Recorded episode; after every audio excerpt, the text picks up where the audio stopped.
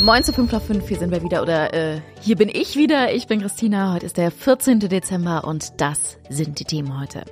Die AfD in Gifhorn hetzt gegen die queere Community. Hiobs Botschaft für den Wolfsburger Verkehr und Lost Frequencies und Fritz Kalkbrenner kommen nach Braunschweig.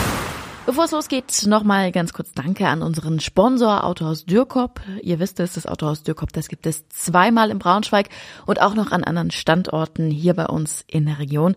Falls ihr also auf der Suche nach einem Auto seid, ganz egal, ob gebraucht oder neu, dann schaut doch einfach mal auf deren Webseite vorbei www.dürkop.de mit UE geschrieben. In Gifhorn gibt es mächtig Ärger mit einem Flyer, den die AfD da in Briefkästen, unter anderem in Leiferde und Westerbeck, verteilt. Ich beschreibe euch den einfach mal ganz kurz. Also man sieht einen Schriftzug so im oberen Drittel, der sagt Kindheit unterm Regenbogen. Und dann ist da so eine Piktogrammfamilie, also wie, wie so, so Klo-Männchen, so eine Familie. Die stehen zusammen unter einem Regenschirm. Ähm, und von oben, also von dem oberen Ende des Flyers, läuft so Regenbogenfarbe nach unten und diese Familie ähm, kriegt die halt nicht ab, weil die so einen, so einen Schirm in der Hand hat und sich dadurch vor dieser Farbe schützt. Unten ist da noch das Logo der AfD drauf und innen drin steht natürlich eine Menge Text. Da heißt es unter anderem, das Regenbogenregime regiert, so steht es gleich zu Anfang. Ähm, unter diesem Regenbogenregime sei es Staatsdoktrin zum Beispiel, dass Kleinkinder masturbieren lernen, steht da so. Aus den Kitas seien verstörende Sexualkonzepte geleakt worden und Kinder würden zu Sexspielen animiert.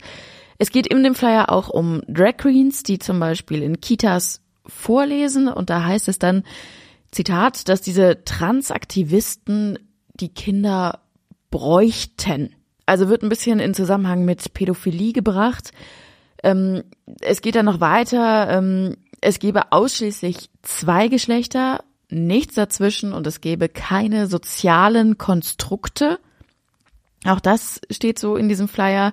Es gibt noch viel, viel mehr Themen. Also es geht irgendwie noch um Geschlechts-OPs. Ähm, es sind Erkennungszeichen von Pädophilen genannt und, und, und.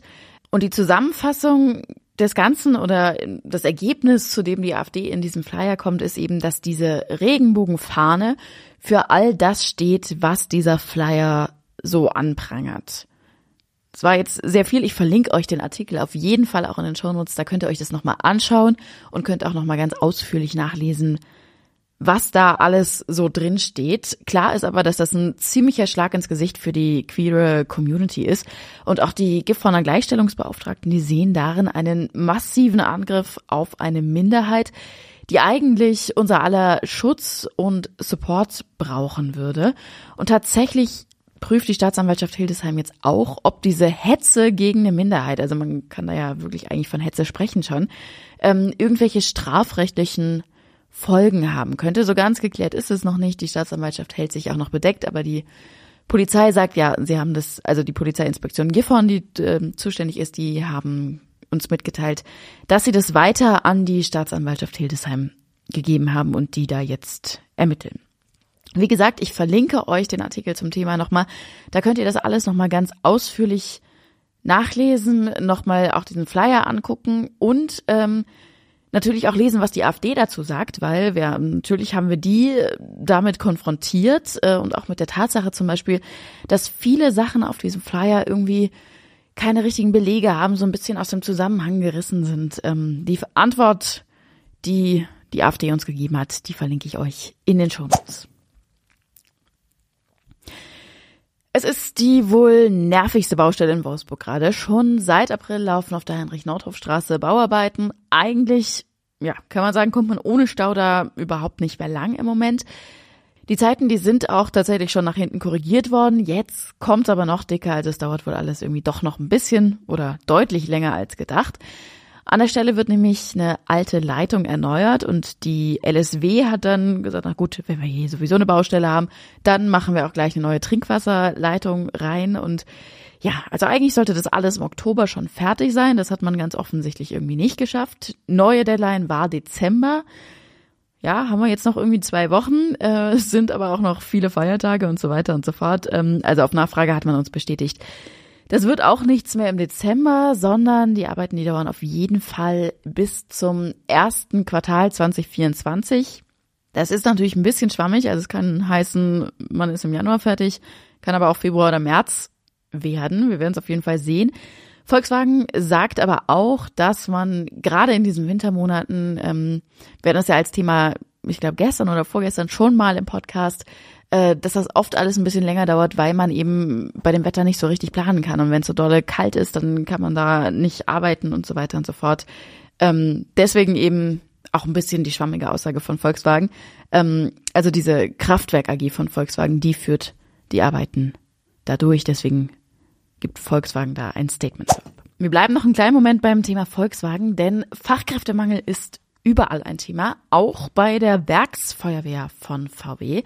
Und deswegen hat das Unternehmen jetzt zusammen mit dem Innenministerium in Niedersachsen und dem Landesfeuerwehrverband ein Pilotprojekt gestartet und bildet zum ersten Mal tatsächlich Leute aus der eigenen Belegschaft aus. Also wenn man da vorher bei VW gearbeitet hat, in der Produktion, was auch immer. Gibt ja vielfältigste Jobs bei VW. Dann konnte man sich jetzt bewerben ähm, und sich ausbilden lassen, umschulen lassen für die Werksfeuerwehr. Also es kann natürlich nicht jeder jetzt machen. Also alle die, die sich da beworben haben oder die da jetzt in die engere Auswahl gekommen sind, die haben im Schnitt schon mindestens zehn Jahre Erfahrung in der Freiwilligen Feuerwehr und die machen jetzt quasi ihr Hobby einfach zum Beruf. Also über 100 Leute haben sich beworben. Für zehn Männer und äh, zwei Frauen aus der ganzen Region wird's jetzt aber ernst. Die haben jetzt ein halbes Jahr lang theoretische und praktische Ausbildung erst in Wolfsburg.